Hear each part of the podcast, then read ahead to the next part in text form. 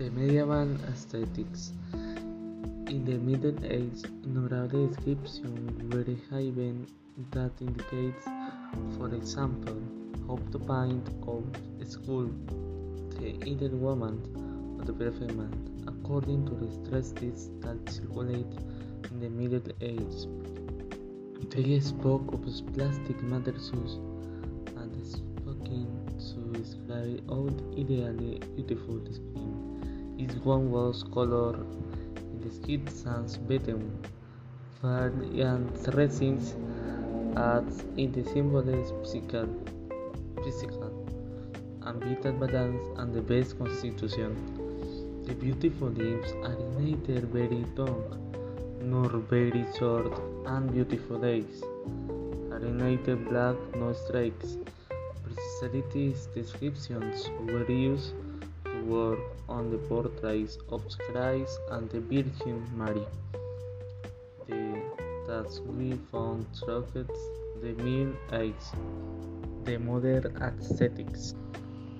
In current aesthetics, it is not sought to be normal but to be perfect in homogeneous way in such a way that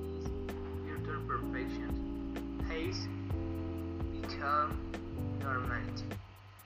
Understood as the everyday, the uniform, understood as the everyday,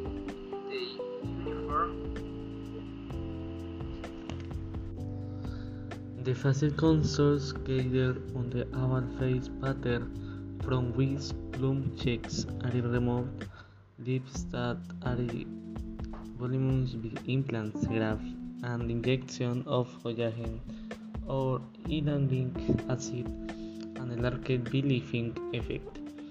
Pursuit of bold brows and sexy appearance, color edges, eyes, using contact lens, a larger width and weight of dark circles, circles or hurricanes.